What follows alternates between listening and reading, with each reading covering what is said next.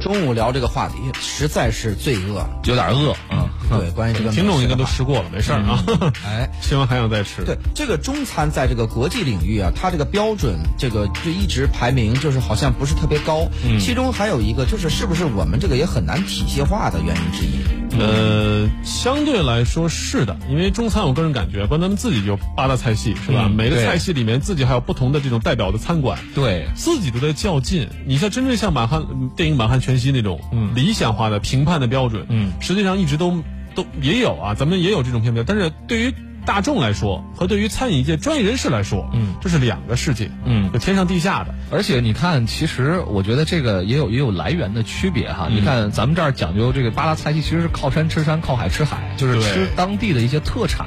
那特产呢，加上烹制方法，那可能就加上做出来产了。地和运输的原对，因，就有菜系的区别了。嗯而你如果说美国像这个，比如说美洲吧，美洲这种地方，它是它也是呃同样的疆域辽阔，但是他们的这个民族属性一开始来的就很单纯，嗯就是游牧民族，或者是我们主要吃这个牛肉、牛羊肉，嗯就是他们对这个呃也食材的选取，包括宗教对他们的影响，他们能吃的东西其实是很有限的，嗯所以只能在有限的东西里面做，他们就没有菜系的这个分类，但所以他。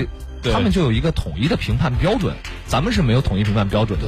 就我们北方民族，咱们的可以，咱们也疆域辽阔，但是咱们南北吃的都不一样，对吧嗯啊比？如说南北、南北之间都不东西也不一川样哎菜跟粤菜之间互相这就是差别。对吧对而而且就是我有一种感觉，就是我们是不是也要这个把心态变一下？嗯我们何必有些东西非要参与别人的评评判呢？对啊比如说我们私家车九九九的节目，就不要放到全国领域去， 对吧？我们嗯你自己不评，人家评，我人们家评评论的时候，人家压你一头嗯我。们内部最不呃最佳我主节目。但我觉得确实这句话有点对啊，就是中国人有的时候你要能试着去接受国外的食物。对首先你不要真的以为咱们这儿的什么必胜客呀、肯德基啊，就是西餐了。这就是这不是这你就跟把国外的中餐当成中餐是一个道理。嗯对，你看真正去过很多国家之后，你品尝当地美食之后，你会发现，首先每个国家的美食都有自己独特的风味。嗯嗯。再一个呀，这种风味是跟它的物产丰富与否是有直接的关系的。对比如说英国，我们开玩笑说英国人没有美食，是吧？就没有吃的，德国家啊人没有美食，为什么呢？你看西班牙和法国都被认为是美食大国，是那个地方阳光丰富，嗯物产也多。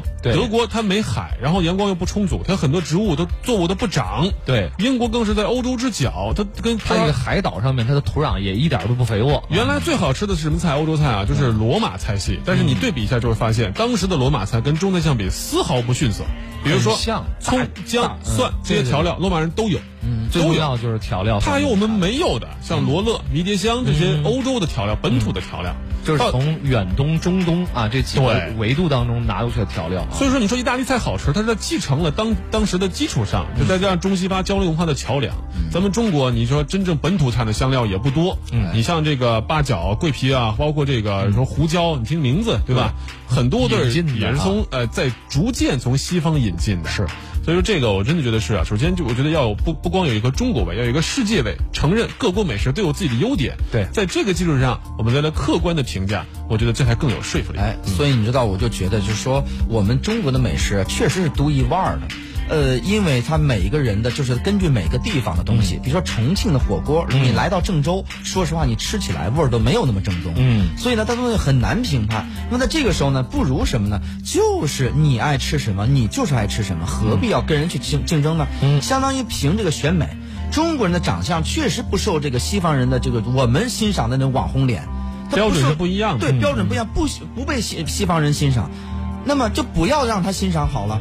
因为我就是还是喜欢我们这个网红脸嘛，嗯，还是喜欢 Q baby 这种 嘛，对吧？其实我是你啊，哎，我我觉得是和而共同的，中间有共通的东西，就容易产生这种共鸣，哎，对包括吧？音乐，你嗯何必要去格莱美呢？嗯啊我就觉得吴亦凡的电音 好听，对吧？大碗宽面是吗？哎所以人家就就去格莱美了，好像。所以就是，是所以啊嗯我们也要自信一点。那我们的东西可能就是我们只要欣赏就好了，何必跟人去竞争呢？对好了，其实时间关系，今天节目就这样了。我是谢飞，我是小雨，郑强。咱们明天再见。